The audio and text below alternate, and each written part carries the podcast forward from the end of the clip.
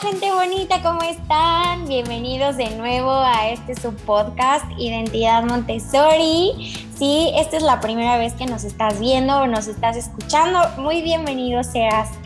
Y bueno, pues yo soy Miriam Bertrand y del otro lado tengo a mi queridísimo Roberto Colín. ¿Cómo estás, Roberto? Muy bien, muy bien, muy contentos de estar una vez más con todos ustedes aquí en este su programa Identidad Montessori, recordándoles que pueden buscar todo lo que estamos haciendo en nuestra página web www.latorrerosa.com.mx y hoy tenemos un gran invitado que nos acompaña estamos muy contentos. Miri, por favor, preséntanoslo. ¿Quién está con nosotros el día de hoy? Claro que sí, pues el día de hoy tenemos invitado a Marco Zagal. Hola Marco, ¿cómo estás? Hola, ¿qué tal? Muy contento, la verdad, de esta invitación que me han hecho, así que expectante de todo lo que pueda salir de aquí. Así es, así es. Nosotros también. Sí, muy, muy contentos. Estamos muy emocionados. Y muy contentos y bueno, para empezar a hablar de lo, de lo, interesante, vamos a hacerte las dos preguntas que siempre hacemos. Eh, nos platicabas esta parte de los materiales Montessori. Siempre le preguntamos a nuestros invitados cuáles son sus materiales Montessori favoritos. ¿Tú tienes alguno que quieras compartirnos? Yo, yo, ahí tengo una, una discrepancia con el valor, con el valor cultural que se le ha dado al material Montessori. Uh -huh. Porque efectivamente eh, veo que es una especie de contradicción porque es un material increíble, sin duda que es increíble cómo se aprende matemática, lenguaje, eh, matemática. Yo, al ser un hombre de, de, de, ciencias, pues sin duda me atrae mucho el tema, todo esto que tiene que ver con la raíz cuadrada, el, los productos notables, eh, la suma por su diferencia, eh, toda esta capacidad de resolver problemas algebraicos, geométricos que tiene la matemática es impresionante, o sea, impresionante. Pero no es el punto de partida. Uh -huh, y uh -huh. creo que, por un lado, ese, esa reiteración del material Montessori, del valor que tiene el material Montessori, eh, va asociada a dos cosas en, en el inconsciente colectivo. Uh -huh. Primero, a que es inaccesible, que es caro. Ya. ya es caro y, y, y, y, lo primero que te resuena es una inversión. Ya. O sea, yo para poder aplicar esto tengo que invertir. Claro. Y, esa es una de las grandes razones. Hay otras políticas sin duda, pero esta es una, a nivel cultural, eh, esta es una de las grandes razones por la que la educación Montessori no está más presente en todo el mundo escolar. Claro, claro. Porque hay, una, hay, un, hay un mito urbano, hay una creencia muy, muy generalizada en que Montessori es material Montessori. Ese es un gran error, un gran error. Material, eh, la educación Montessori va muchísimo más allá del material Montessori y, por sobre todo, es importante que se entienda que el material Montessori es una herramienta, uh -huh, uh -huh. no es un fin. Claro. Entonces a mí me desespera claro. y me angustia, me preocupa cuando veo familias que están absorbiendo material Montessori, material Montessori, perdiéndose el contexto completo. El material claro, Montessori claro. tiene una secuencia. Tiene una secuencia pedagógica, tiene una secuencia pedagógica que desde una mirada científica o neurocientífica, en lo que vamos sabiendo hoy sobre el cerebro, en, en, en la evolución del pensamiento del niño, de lo concreto a lo abstracto, el material Montessori es increíble. ¿Ya? Uh -huh, Siempre y cuando se respeten esos procesos de vida del niño explorador, del niño claro. curioso, del niño que quiere moverse en libertad, claro. del niño que quiere equivocarse, y no de aquel niño que tiene que estar obediente siguiendo las instrucciones de la mamá o del papá o del profesor para que trabaje con la escalera marrón, para que trabaje con el trapasije de agua, para que trabaje con el tablero de ajedrez, para que trabaje con cualquier material Montessori. Ese no es el sentido. Sí. Y eso a mí me sí. preocupa muchísimo que Montessori, con esta moda, porque pareciera ser que ahora estamos frente a la moda Montessori, eh, le haga daño a Montessori. Claro, y además no, solo es una moda. Claro, no solamente eso, ya con, o sea, en el contexto de la pandemia, tenemos, eh, de repente te metes a, a, Instagram o te metes a los y se confunde el material Montessori con material didáctico. Absolutamente. Y de repente tienes este, cosas que si, si lo sacas, como tú dices, del contexto Montessori o de lo que vamos a platicar hoy en el ambiente preparado, pues puedes tener ahí peluches que dicen que son Montessori y que no tienen un contexto, ¿no? Claro, pero tú, tú, acabas de decir algo, se sacan del contexto Montessori. Entonces yo me pregunto, ¿qué es el contexto Montessori? Porque aquí cada quien cree lo que quiere creer. Claro. Y lamentablemente se reduce todo el material. ¿Ya? Claro. Cuando el material, insisto, es una herramienta, y hemos, hemos tenido la oportunidad como investigadores, yo soy investigador, llevo muchos años investigando la relación entre educación Montessori y neurociencia para poder crear un programa, para crear, crear un modelo que sea transferible al sistema tradicional. ¿ya? E, es decir, Llevo muchos años investigando el cómo tomar la riqueza de la educación Montessori para poder traspasarla, para poder transferirla a cualquier contexto educativo. Y fíjate tú que desde un punto de vista científico, desde un punto de vista de la secuencia lógica de cómo se traspasa la, o la riqueza de la educación Montessori al sistema tradicional, el material Montessori es uno de los últimos eslabones. Mm. Es uno de los últimos, porque, porque es así. he, podido ver los materiales, los primeros dibujos, los dibujos de puño y letra de María Montessori, cuando comenzó a pensar el material, cuando comenzó a diseñar. Y, y, aquí hay algo que se nos olvida, o que se le olvida a la gran mayoría de las personas que se acercan a Montessori, ¿ya? que es la importancia de la observación del niño. Claro, seguir al niño. La partida para acompañar al niño es la observación de sus necesidades, no de qué material puedo ponerle o no. Claro. Sí. Y eso está lamentablemente tan, tan, tan extendido en la población de asociar un acompañamiento amoroso a los niños con material Montessori. De un acompañamiento respetuoso, material Montessori. De un eh, ambiente preparado, material Montessori. Claro. Entonces... Y, lo dices ahí muy bien, y como para ir metiéndonos un poquito en este, en este tema. Eh, una, no, no, no lo sé. ¿Qué es lo primero que tenemos que empezar a pensar eh, en, en ese sentido de, por ejemplo, el ambiente preparado? será una de, las primeras cosas que tendría que considerar las escuelas tradicionales. Eh, todo lo que hay alrededor de la parte física, donde está, pero no solamente la parte física, sino la preparación de todo un espacio para la educación del niño. ¿Dónde está situado el niño? Bueno, es una pregunta muy importante y que la trabajo mucho precisamente al ser tan crítico de cómo cómo se posiciona el material Montessori con respecto a la educación Montessori, pues eso también me permite decir con mucha fuerza que el punto de partida para cualquier transformación del sistema educativo, el punto de partida para la incorporación de la educación Montessori a cualquier sistema en la casa o en la escuela es el ser humano. Claro. Son las necesidades humanas. Es aprender a ver en qué etapa está el niño, en qué etapa de aprendizaje, y eso ahí es donde es tan importante la neurociencia, porque comprender cuál es la maduración cerebral, qué está pasando con el cerebro entre, desde el nacimiento. Fíjate tú que ya, ya los estudios hablan de que a los tres meses de embarazo, ya el cerebro tiene actividad, tiene algún tipo de actividad, ya tiene algún tipo de actividad sensorial, entonces auditiva. Eh, eh, por tanto, o sea, estamos hablando de, ya desde el vientre materno, este, esta criatura que está formándose se va preparando para conectarse sensorialmente.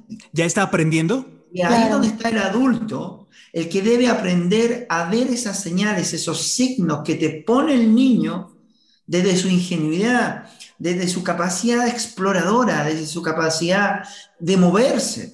El movimiento es algo, estamos en una cultura donde castigamos el movimiento. Un buen niño en la escuela es un niño que está quieto en la silla, sentado, escuchando al profesor. Y un niño movedizo, que va de allá a acá, que se Mal portado. Es un niño problema. Y es que no es que sea solo un niño problema, es que es un niño que al poco andar lo terminan catalogando como un niño con déficit de atención, un niño Asperger, un niño autista, y, le empezamos a llenar de calificativos al niño, cuando el niño lo único que está haciendo es satisfacer una necesidad biológica de, movimiento. Claro. claro. Oye, Marco, y si pudiéramos... Que, que frenamos el movimiento del niño por una cuestión que también tiene que ver con el modelo de consumo, con el modelo capitalista, ¿ya? Eh, fíjate tú que estamos en un modelo, y ahí es donde es como, es como loco, ¿ah? porque por, por, un lado me estás escuchando decir que el material Montessori es como, es como, no es la prioridad, no es lo primero, no es lo primero. Sin embargo, vivimos en una sociedad de consumo, vivimos en un modelo capitalista, donde lamentablemente como sociedad, como, seamos de izquierda o de derecha, a todos nos han metido en la cabeza que lo que necesitamos para estar bien, hay que ir a comprarlo afuera, al súper, a una farmacia, a la escuela, porque la educación la tienes que comprar. O sea, una buena educación hay que pagar por una educación. Y, con una marca. Y, más o menos nos vamos, como, como familias, como social, nos vamos eh, creando un nivel. O sea, yo puedo pagarle la educación a mis hijos, entonces pues tengo un nivel más arriba. Y yo no puedo pagarle la educación a mis hijos, pues tengo un nivel más abajo. ¿Vale? y, y, lo externalizamos. Todo, todo lo que necesitamos lo externalizamos en función del nivel de ingresos que tengamos. Bien. Entonces, claro, en esa lógica, el material Montessori es extraordinario, porque es bello, es atractivo, es, es vendible, es... Entonces, claro, yo necesito tener a mi hijo tranquilo, pues voy a comprar material, porque además están una serie de, de youtubers, una serie de, en redes sociales, dando cuál de todos da la mejor lección de cómo se usa un material Montessori. Entonces, la, propia gente que cree en Montessori está acotando el sentido de Montessori a un material, pero es que además el material es un recurso tangible y no depende de ti. Depende de la tienda donde te lo vendan, depende de tu poder adquisitivo y empieza ahí una mezcla entre placer, satisfacción y frustración, porque el que tiene dinero puede comprarle el material, el que quiera, la torre rosa, la escalera marrón, lo, que tú quieras. Sí, y, menos... y hay otros que no lo pueden comprar y se lo tienen que diseñar, pero es que la frustración viene igualmente. Claro. Porque muchas familias, y esto lo hemos visto lamentablemente en familias, en escuelas, le compran el material Montessori y, el modelo capitalista, este modelo de consumo en el que estamos todos sumergidos, lo hermosea tanto el material Montessori que le otorga ciertas cualidades mágicas. Ajá. Este material es mágico. Tú vas a poner frente al material y va a aprender casi por absorción natural. Osmosis, ¿no? Claro, casi por osmosis. Tú, ay, oh. Y resulta que yo... ¡Qué maravilla! pones al niño con el material y el niño no le da bola al material o lo usa para cualquier cosa. Claro. Menos para la secuencia didáctica para la que fue diseñada. Claro. Entonces, claro, tú entras en una especie de, de, frustración, de angustia, y dices, oye, me gasté un pastón en este material y mi hijo lo está usando como, como un puzzle de estos que de estos rompecabezas que compro en los chinos. Sí. ¿ya? Que compro por ahí. En un persa, en bazar. Claro, entonces hay muchas familias que se sienten frustradas, se sienten incluso engañadas, porque Ay, me dijeron que esto, mi hijo con esto se iba a calmar, que con mi hijo con esto iba a dejar de ser tan inquieto, que iba a explorar. No, el material no es mágico, pero se vende así. Sí, claro. Y ese es un error gravísimo. Y, el gran riesgo de de repente empezar a ver ya algunas marcas, inclusive imagínate que haya marcas compitiendo por generar material Montessori más... Material. O sea, en la lógica de mercado, ajá, o, más bonito, o ese tiene la lija creada con no sé qué piedras de artesanales del desierto del Sahara, ¿no? Bueno, que ese es el riesgo que estamos corriendo actualmente y esto es una contradicción sistémica. Porque por un lado, estamos frente a un momento histórico. Nunca antes ninguna corriente pedagógica había tenido tanto respaldo científico para decir, mira, esta es una forma coherente con el proceso evolutivo del niño.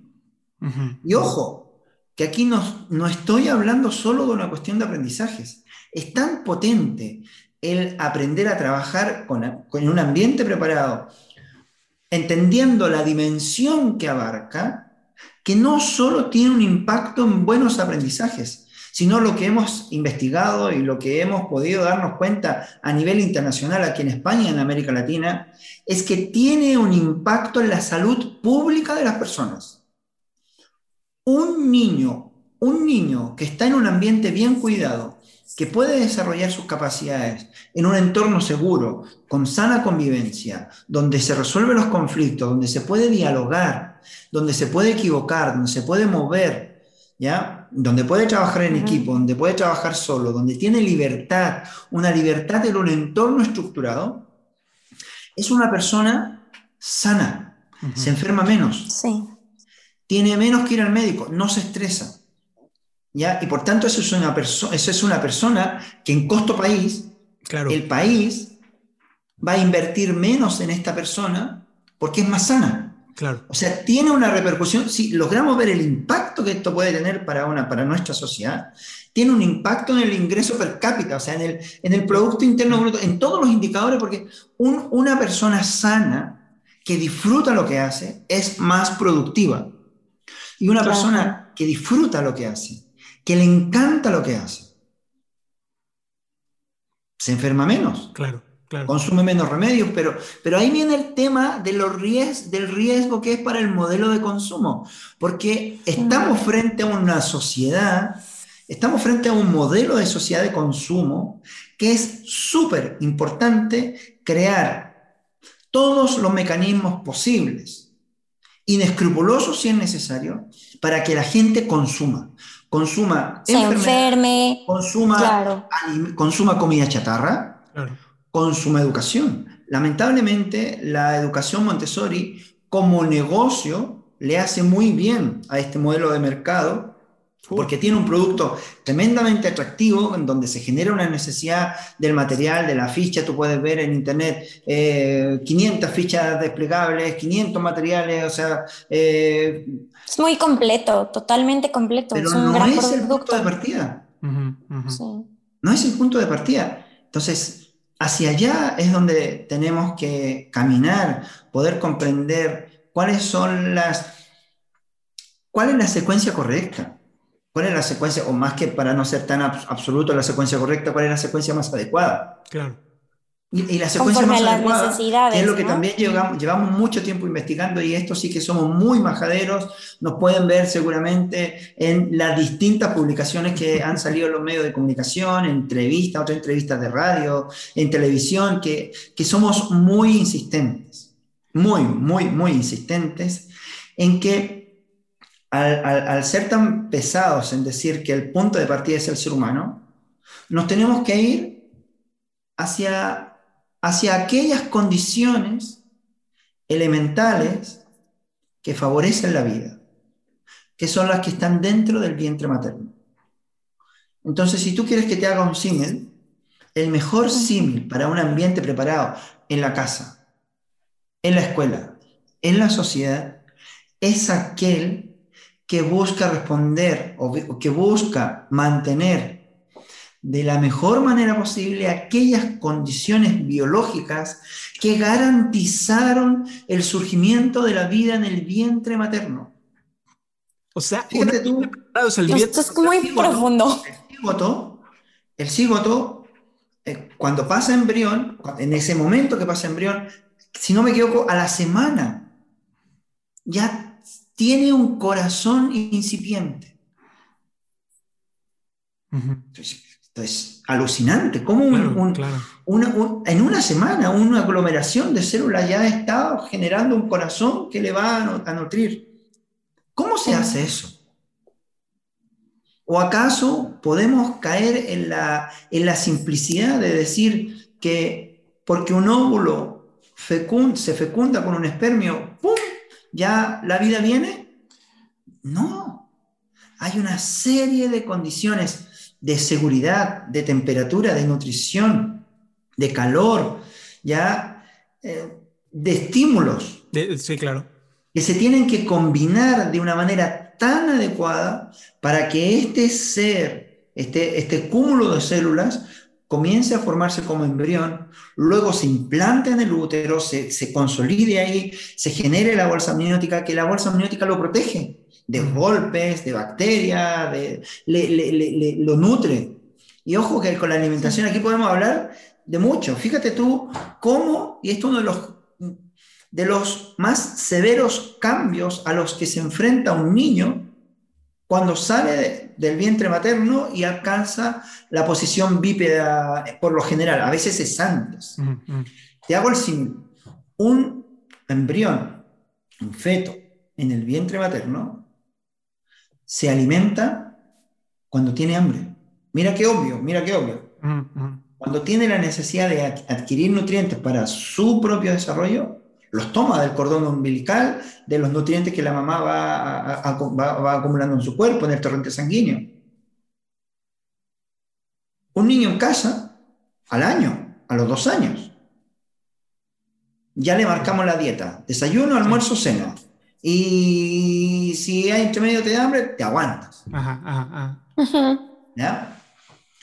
Pero ¿por qué? ¿Por qué está eso? Y ahí volvemos al modelo consumo. Es decir, a los niños tenemos que marcarle tanto la dieta porque tenemos una industria alimentaria que está absolutamente decidida a engordar a la población. Mm, a enfermar. Y, eso es cosa que observemos al resto de los animales. Claro. el resto es que identifiquémonos como mamíferos. Somos mamíferos. Un perro, un gato, un pajarito, un ave, ¿cuándo comen? Cuando tienen hambre. Cuando quieren, sí. Es muy tienen horarios. Es muy de sentido común. Claro. Pero nosotros, en nuestra civilización, comemos por bloque horario porque eh, los alimentos tienen mucho azúcar, porque eh, los hidratos de carbono mucho, mucha caloría, eh, porque los, tiempos, ¿no? También. ¿Qué pasaría? ¿Perdón? Los tiempos también, o sea que solamente tengo tiempo de esta hora a esta hora porque después tengo que trabajar y ya no tengo un receso para poder comer. Bueno, y es que yo creo que esa estructura horaria también se ha construido en base a un modelo de consumo, o un modelo de mercado que condiciona este actor.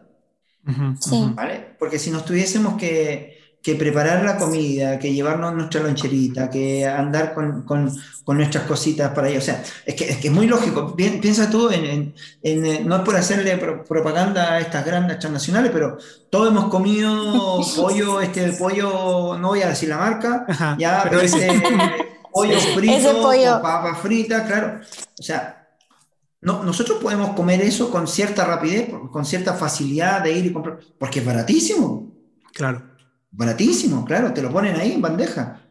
Claro, versus el tiempo que te implica a ti eh, sacar, qué sé yo, un, árbol de la huerta, una fruta de la huerta, eh, la papa de, la tierra, la cebolla.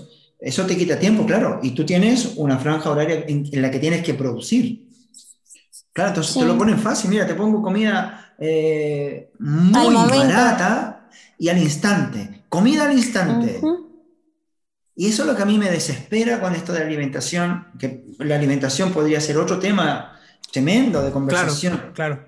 Porque, porque fíjate tú que, que a mí me sorprende mucho y por eso creo que estamos en una época, en, una, en, una, en un momento de crear conciencia en la población. Por eso es tan importante la educación. Porque trabajamos, la gran parte de la población trabaja para comprarse enfermedades. Sí, sí.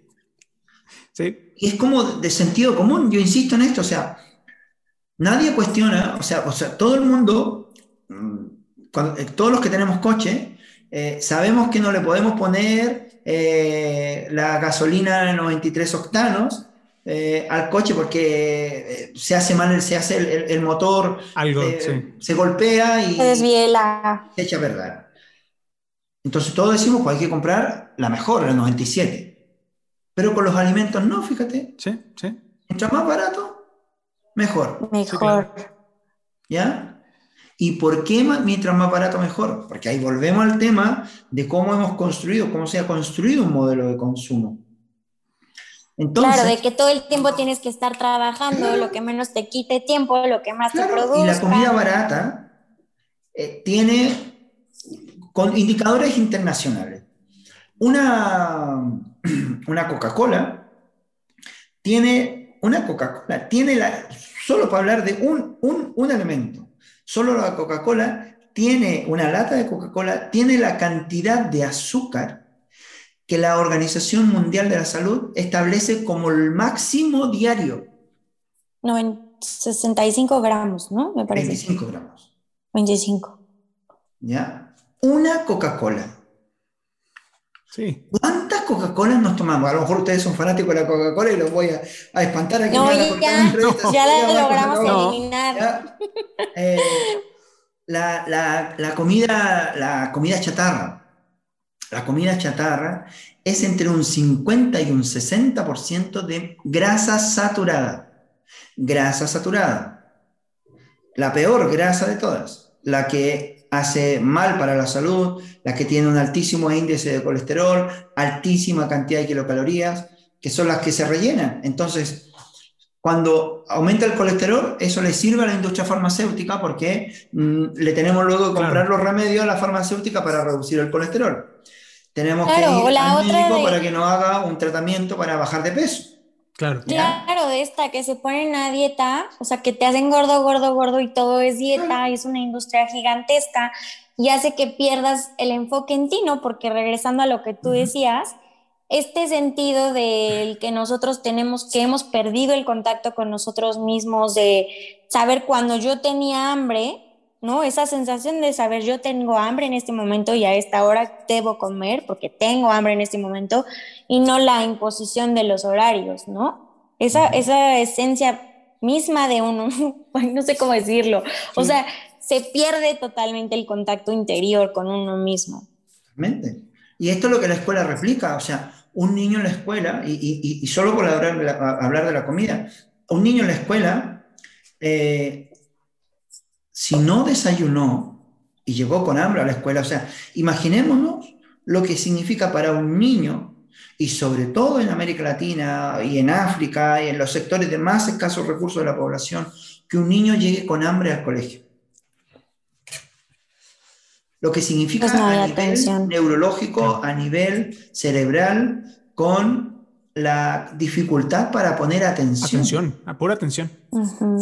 Claro, y sin embargo, ¿cuántas veces ese niño tiene que aguantar, aguantar, aguantar porque no puede hacer nada más? Mira, mira la contradicción. Un niño que tiene hambre, que, la, que está, su cuerpo está aquí concentrado en la tripa de comer algo, tiene que estar haciendo un esfuerzo enorme para poner atención a un adulto que le está diciendo que lo único que puede hacer en ese rato de clase es poner atención. O sea, mientras más obediente seas, mejor. Mejor. Y si tienes hambre, te aguantas, porque para eso está el recreo. Y peor aún, peor aún, levántate más temprano y desayuna en tu casa.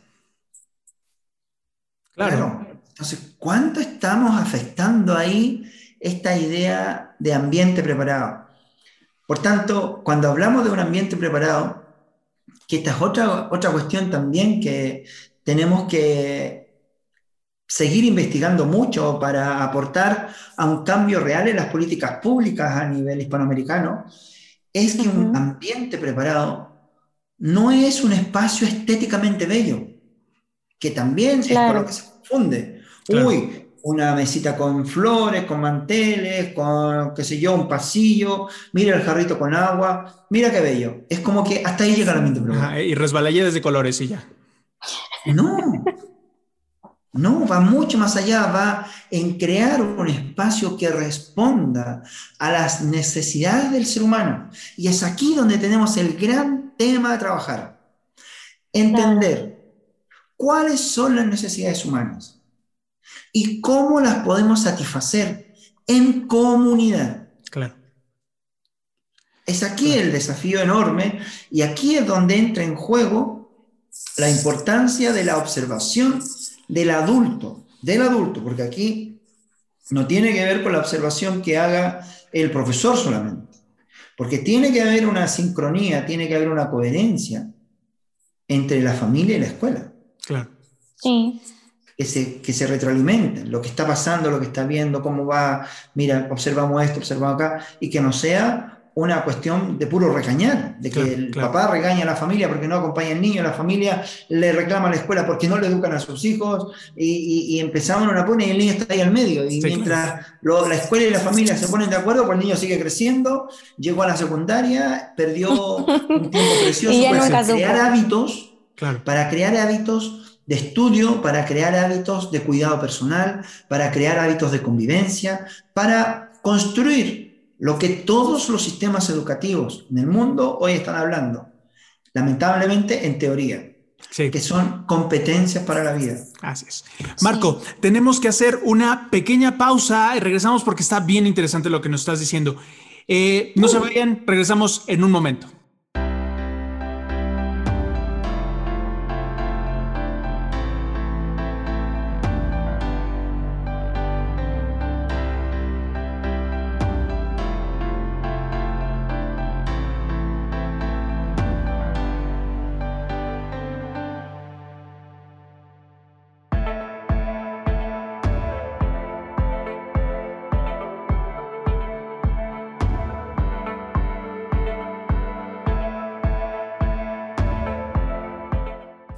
Tal?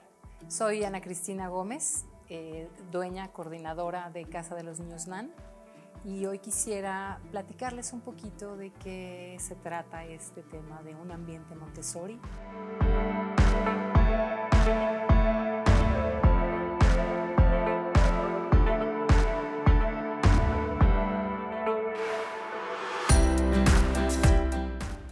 Todos los días estamos en constante contacto, todas las guías, todo el equipo, la parte de administración, viendo por cada uno de los niños.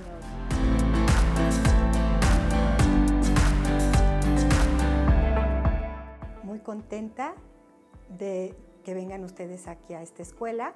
Nuestra escuela se llama Mundo Montessori. Es un programa especial porque hoy vamos a hacer un recorrido por la escuela. Hoy van a conocer cada espacio de esta escuela.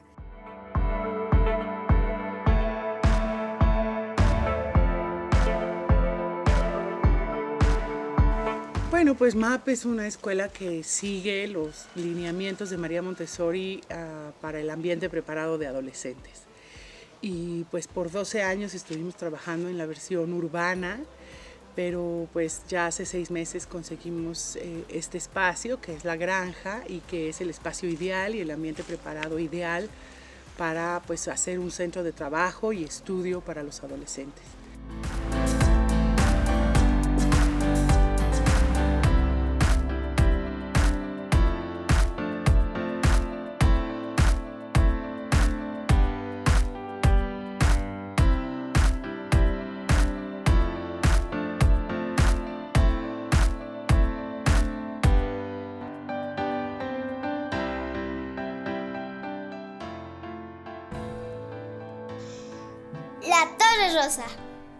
Identidad Montessori. Bienvenidos de nuevo a este programa Identidad Montessori. Estamos, en verdad, estamos así, que no sabemos ni qué hacer porque es, todo esto es verdaderamente ver Montessori no solamente en lo que tú dices, ¿no? Los materiales o lo que sucede en una escuela. Yo, yo tenía una, una pregunta que hacerte. Tú que has investigado este fenómeno de lo, de lo extra escolar, y de cómo llevarlo a otros lados.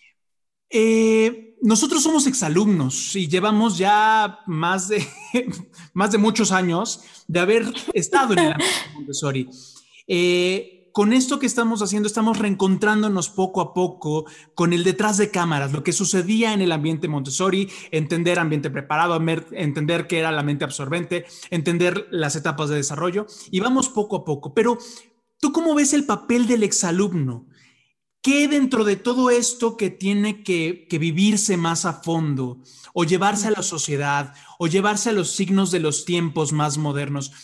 ¿Qué, papel tiene el, exalumno de reencontrar, de investigar, de, compartir su experiencia? No sé, ¿qué podemos hacer los exalumnos para, para fortalecer la, la inculturación de Montessori?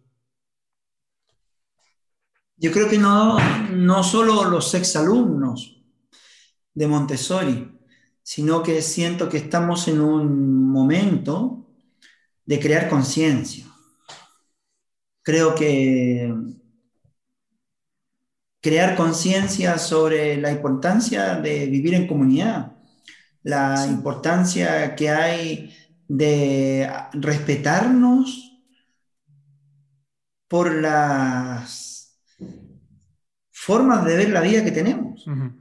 Eh, respetar de verdad, o sea, eh, eh, pero no en el discurso, sino en la acción cotidiana. Entonces creo que, que todo el mundo, y especialmente quizás los que han tenido una formación, una formación, una educación Montessori con sentido humano, porque lamentablemente Montessori hay un espectro muy importante de la población mundial que se ha formado en Montessori que pertenece a círculos de élite, ¿ya?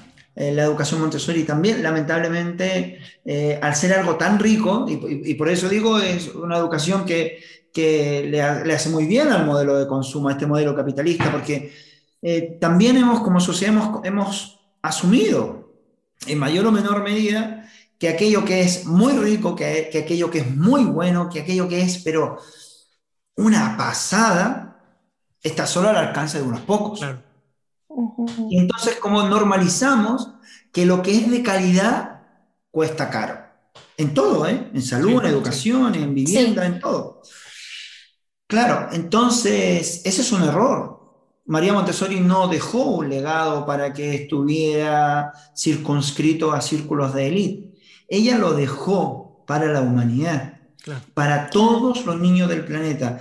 Ella estuvo trabajando en tres continentes en Asia, en Europa y en América.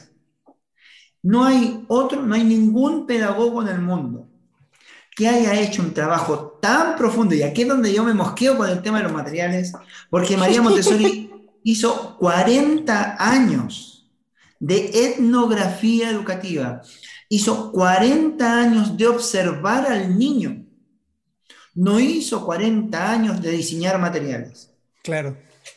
De hecho, eh, en esto de, investigar el origen de cómo, es, cómo fue la génesis, te quiero decir que, que incluso en los colores del material Montessori que nos han vendido, que es lo de siempre, no es lo de siempre.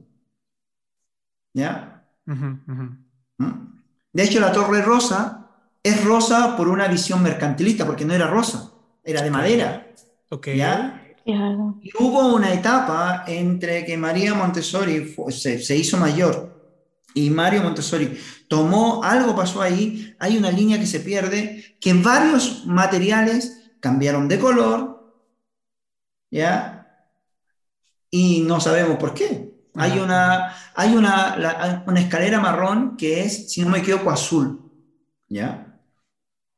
Azul. Ok. y la escalera marrón, en todo el mundo la conocemos como marrón, pero no. La primera, de las primeras que ella diseñó era azul y, todo, todo también tiene una connotación. No, no, me o sea, no me acuerdo si exactamente era azul, ¿ya? Pero era, no era la marrón que conocemos, ¿ya? Haciendo memoria. Y yo digo, jolín, pero si los colores, hasta los colores decimos que el azul es por aquí, que el rojo por allá, el dorado es por el sol, qué sé yo. Es que muchos de estos también es, son mitos dentro del propio Montessori. Ok. ¿Ya? ¿Vale? Ajá. Por tanto, aquí volvemos al mismo tema. ¿Dónde puso el énfasis ella? Y lo dijo ella antes de morir. Ella también se, se fue de este mundo bastante molesta con sus, muchos de sus seguidores, porque decía que lo primero, lo más importante era observar al niño, niño. que no creó un método. No creó un método y tú ves un montón de em, em, empresas Montessori, de tiendas Montessori que dicen el método. Entonces, cuando lo, hablamos del método es reducirlo a su mínima expresión. Y esas cosas le hacen daño a Montessori porque, porque parece un accesorio. Un método es algo que tú lo tomas o lo dejas. O sea, está ahí. Claro, claro. Sí. No es una filosofía de vida. Y sí es una filosofía de vida pero te lo venden como un accesorio. Por tanto, ¿Qué valores he visto yo en mis estudiantes Montessori? yo con mis estudiantes Montessori, para mí fue como una, una nueva universidad, porque con ellos aprendí la importancia de la discrepancia, del discrepar. Porque yo también en mis orígenes fui un profesor experto, además profesor de ciencia. experto. O sea, yo digo como profesor de química es la Biblia. Y pobre aquel que me discute. Claro, también, o sea, por eso creo tanto en Montessori, creo tanto en un Montessori humano porque también vengo de esa otra parte, de una educación muy deshumanizada, muy autoritaria, muy estricta, muy de notas, muy de, rígida. Eh, yo lo viví, yo lo hice. Y, y, tengo ese punto de comparación, de llegar a este otro sistema y ver que es otro universo, ver que puedes dialogar, que puedes discrepar, un elemento muy poco explorado y que yo creo que quienes se quieren interesar por la educación Montessori aplicada a contextos reales, tiene que ver con los diálogos socráticos. Ya que esto pareciera ser muy de Montessori, pero esto no es de Montessori, esto es algo de ley de vida, de, el tener diálogo socrático, de hacer esas asambleas para crear argumentos frente a la discrepancia. Porque estamos en una sociedad, como lo dice Bauman, una sociedad, la modernidad líquida, ya, en donde todo es desechable. Entonces, para mí es más fácil desecharte a ti y decir, ah, no, no quiero discutir contigo, ah, a ver, vete, vete a... no voy a decir ninguna grosería, pero hay, hay, hay, groserías muy fuertes con eso. Eh, pero sabemos. Claro, pero es un arte discrepar. Es un arte discrepar y en la discrepancia poder encontrar un punto en común. Y fíjate tú que esto, para que vean la cadena de impactos que tiene el sistema educativo, esta incapacidad de enseñarle a los niños y a los jóvenes a discrepar, a, dialogar con argumentos sólidos, atenta contra la creatividad. Precisamente uno de los problemas que tiene la escuela, que tiene la escuela, es la falta de la capacidad creativa no incentiva la creatividad. Y lo más que aparece como creatividad, como algo bonito, es para ponerlo en una pared de exposición para los papás, para que los papás se sientan... El periódico mural. Hombre, eso no es ser creativo. Claro, claro. ¿ya? Hay dos elementos de la creatividad que son el pensamiento divergente y el pensamiento convergente. Bien, son características de la creatividad. Un ser creativo tiene esa capacidad de ser, de diverger, de tener una idea, a partir de una idea, mutarla, evolucionar la idea con todo el respeto y la autenticidad de la original. Y también puede converger. Dos ideas diferentes encuentran un punto en común, ¿ya? Encuentran un núcleo que los une, que los vincula. Porque todo está unido. si te hago otra metáfora, el ambiente preparado, debiéramos caminar como humanidad, como escuela, como familia, a convertirlo en un ecosistema biológico, donde todos los elementos que forman parte de ese sistema son útiles y son importantes para el funcionamiento del sistema. Todos. Y eso es lo que no hacemos tenemos un sistema, un, sistema social. ¿ya? Es que yo puedo hablar del sistema social como puedo hablar de la escuela porque son paralelismos. Claro. La, escuela separa el lenguaje de la matemática, toda esa asignatura. o, todo es una nota, todo es un tiempo marcado, una hora de lenguaje, recreo, una hora de castellano, recreo, una hora de educación física, recreo. Entonces, está todo compartimentado. El profesor de ciencias no se mezcla con el profesor de arte, a veces porque no, no encajan entre ellos y a veces porque no hay tiempo. ¿ya? Entonces, el conocimiento no se construyó así. El conocimiento se construyó en la naturaleza, en terreno. Es un conocimiento holístico integrador. Como la educación cósmica que ha pasado todo ese conocimiento que se ha acumulado de, los grandes filósofos y científicos de, nuestros tiempos, o de todos los tiempos, se ha compartimentado y se ha puesto en un libro de texto y se le pasa al niño. Estudia el Quijote de la Mancha, estudia la célula, estudia la tabla periódica, estudia el álgebra, todo compartimentado como si fueran mundos opuestos. Y evidentemente si le mostramos el conocimiento al niño como mundos dispersos, separados, no me pidan al niño que, que, sea que no se disperse. Claro, claro. Si tenemos un conocimiento disperso, es bastante lógico que el niño se disperse. Y, además. No, y que aparte no sepan qué relacionarlo. Claro, estamos viviendo un mundo. Estamos viviendo un mundo además con sobre respuestas. Hay respuestas para todos. Las buscas en YouTube, mil respuestas para una sola pregunta.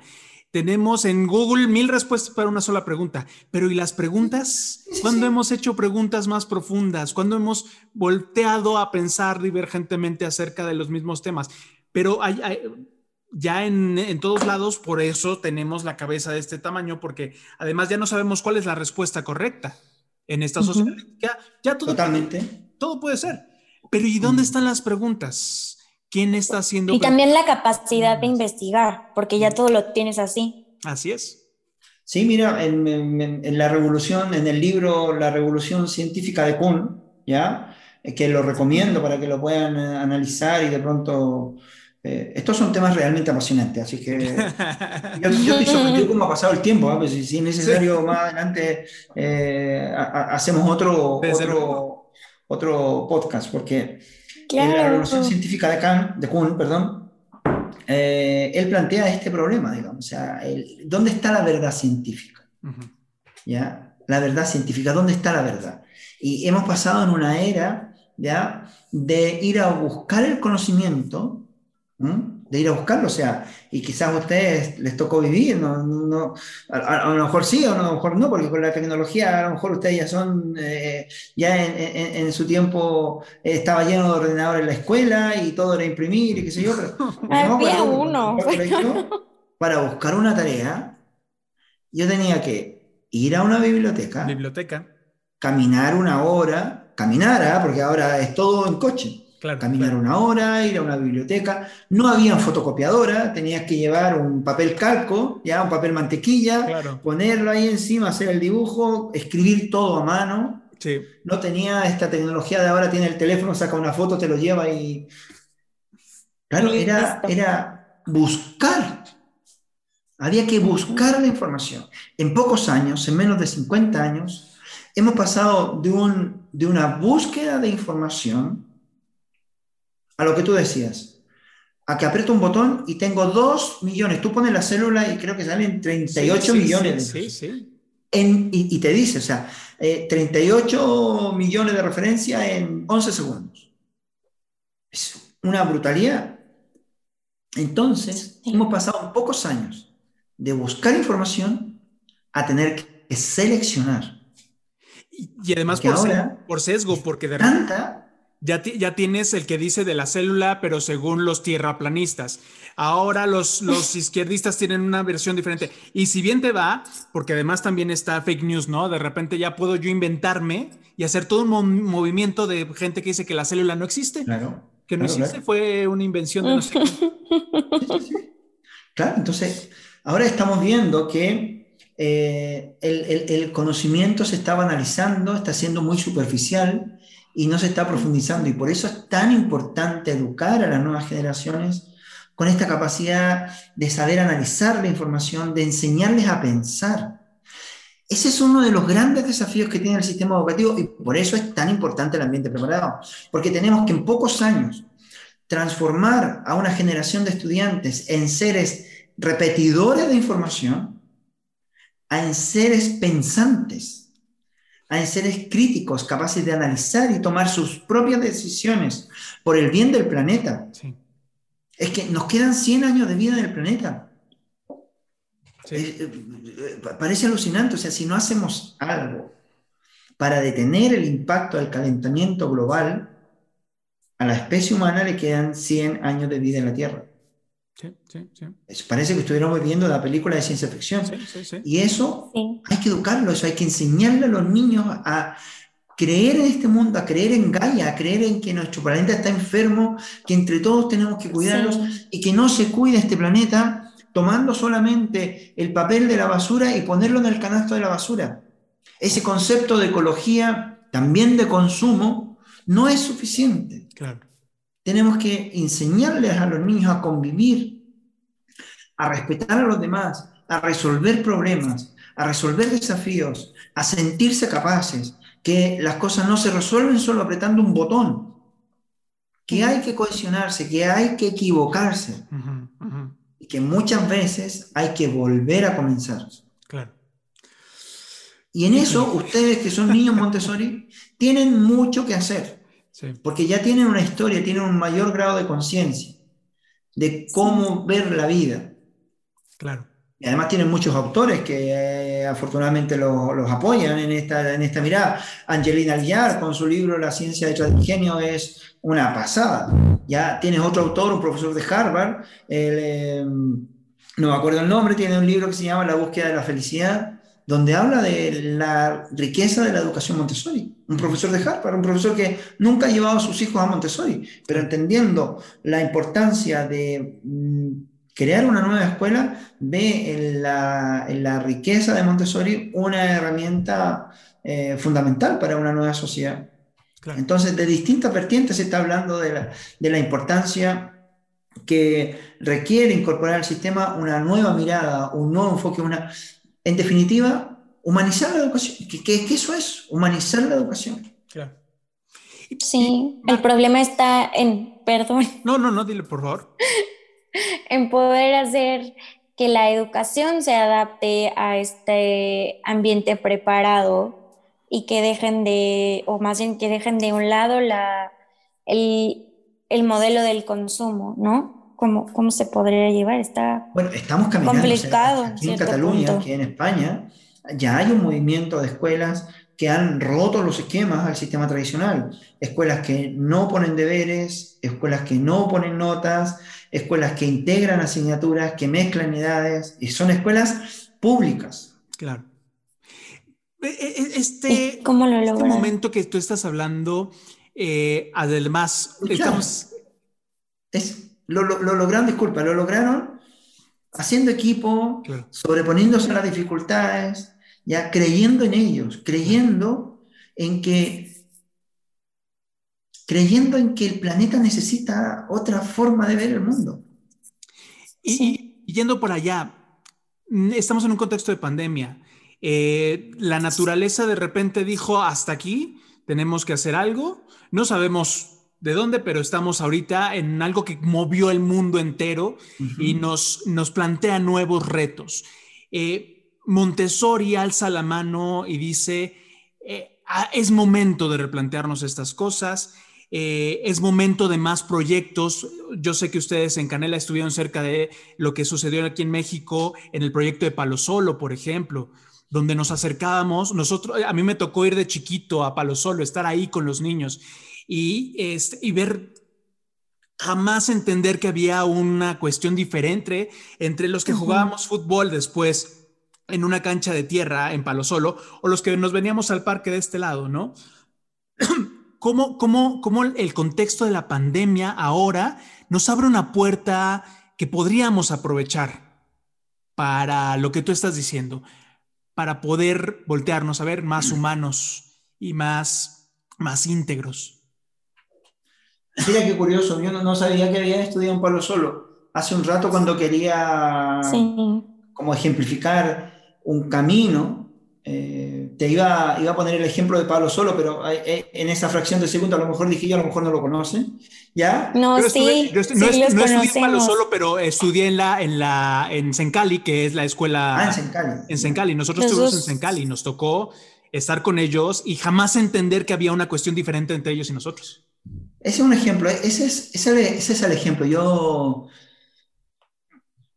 para mí ese lo, lo, encierra todo. O sea, yo creo que debería multiplicarse el proyecto Palo Solo, como dicen aquí en España, como champiñones. claro, claro.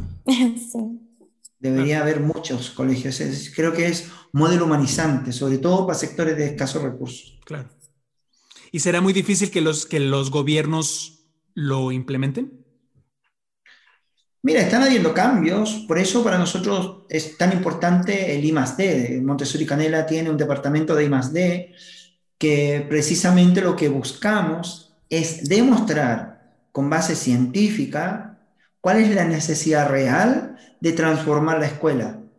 Primero, para romper esta mirada dogmática de Montessori, ya de que no es un dogma de fe, Montessori no es un dogma de fe, Montessori es una realidad concreta que funciona. Y segundo, porque en la medida que vamos creando argumentos, base científica, publicaciones científicas, evidencia científica, es más fácil para poder aportar a un cambio en políticas públicas. Porque para aportar a un cambio en políticas públicas tienes que demostrar qué, qué, es lo que has hecho y cómo funciona. Claro. Entonces tienes toda la experiencia para atrás para decir esto funciona y, poner al, sistema político eh, a trabajar para que esto cambie. Hay, hay experiencias que están dando esperanza. Claro, claro. Marcos, se nos está acabando el tiempo. Eh, un mensaje que nos puedas dar. Eh, nuestro programa lo ven algunos exalumnos en México. Queremos que lo vean también algunos papás que están decidiendo si este, que, no entienden esta parte, que piensan que es un método, que piensan que es una escuela que hace cosas raras o hippies. Y, de repente, ¿qué, ¿qué mensaje les podemos dar a ellos para entender las implicaciones y la distancia a la cual pueden proyectar a sus hijos, eh, no solamente con, el material, sino con, con todo lo que hay en la filosofía humana de Montessori. Wow, no, no, me siento con autoridad para transmitir un mensaje a, nadie, ¿eh? pero, pero, a ver, Mira, las escuelas Montessori, a pesar de los distintos matices que tienen, tienen una característica que también está reconocida científicamente, que es la capacidad de construir a seres autónomos. Sí. Seres autónomos. ¿Qué significa un ser autónomo?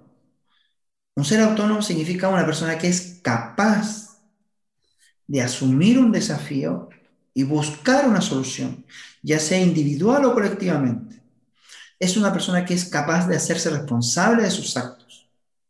Una persona autónoma es una, persona capaz de expresar y decir con respeto lo que siente.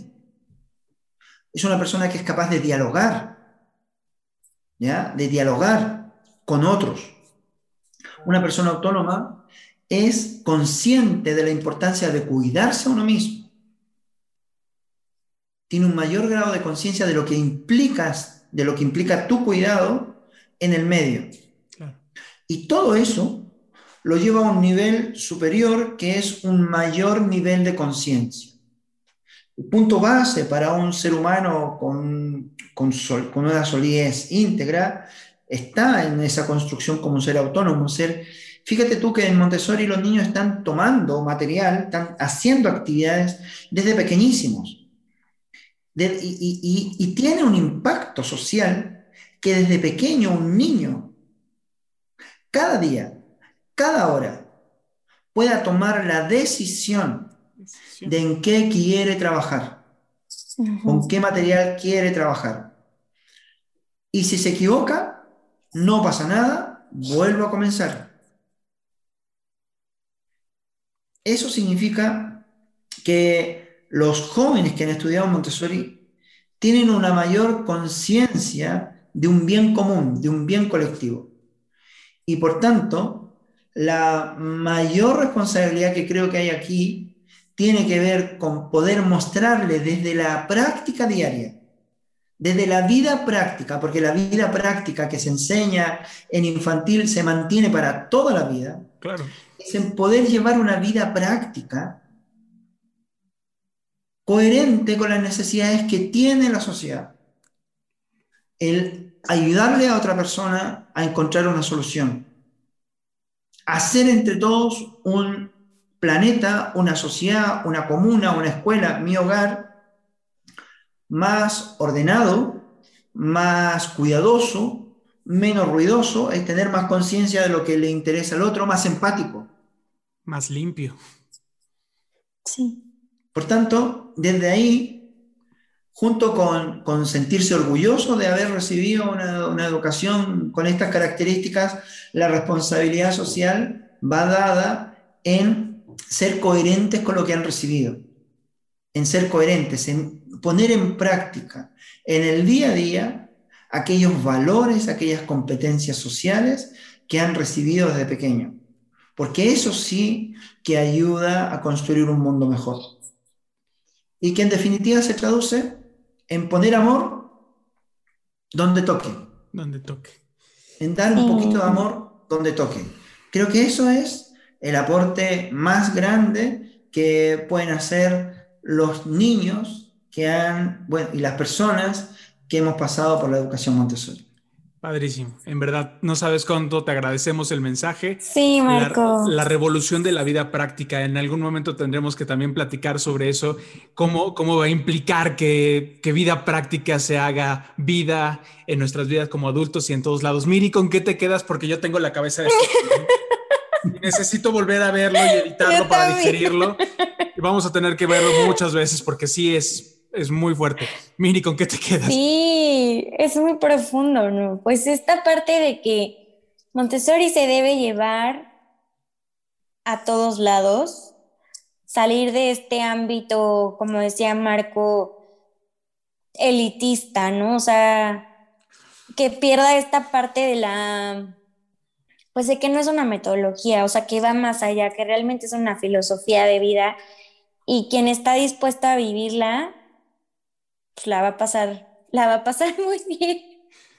Pero la verdad es que son tantas cosas que me dejan así pensando muy profundo, ¿no? Así como también en qué parte puedo yo apoyar a mi sociedad para que las escuelas públicas en México tuvieran esta parte por lo menos del ambiente preparado, ¿no? ¿Cómo, cómo podría ser yo? ¿En qué podría contribuir para que estos niños que se están preparando para la vida puedan ser mejores personas y más con la noticia, ¿no? De, de, que pues el ambiente le quedan 100 años, es así como de tenemos que hacer pues. algo y pues la esperanza son los niños, entonces son muchas cosas. recuerda que, que, dije ah, casi al principio de la entrevista que, que, el principal recurso pedagógico es el ser humano. Por tanto, para poder aportar un mundo mejor, la primera tarea que tenemos todos es reconocernos nosotros como seres humanos. Y aprender a identificar lo que yo necesito para ser feliz, para estar bien. Claro. Y eso te va a dar mucha coherencia para poder mostrar. Y es que ni siquiera lo vas a tener que mostrar porque se te va a salir se solo. Hace, se hace. Se, te, normaliza en tu cuerpo. claro. Y esa es una, una manera también muy inicial, muy importante, muy concreta de ayudar a un mundo mejor. Así es muchísimas gracias, Marco. Muchísimas gracias. Y gracias a ti. Esperemos que como nosotros hayas llegado hasta esta parte del programa con muchas dudas, con muchas ganas, con muchas inquietudes, porque pues de esto se trata. Se trata de seguir haciéndonos más, mejores y más profundas preguntas para que en verdad podamos hacer estos cambios de los cuales estamos hablando y de los cuales ya no podemos prescindir. Gracias a todos los que nos estuvieron escuchando y los esperamos la próxima semana con otro programa de este su podcast Identidad Montessori. Hasta la próxima.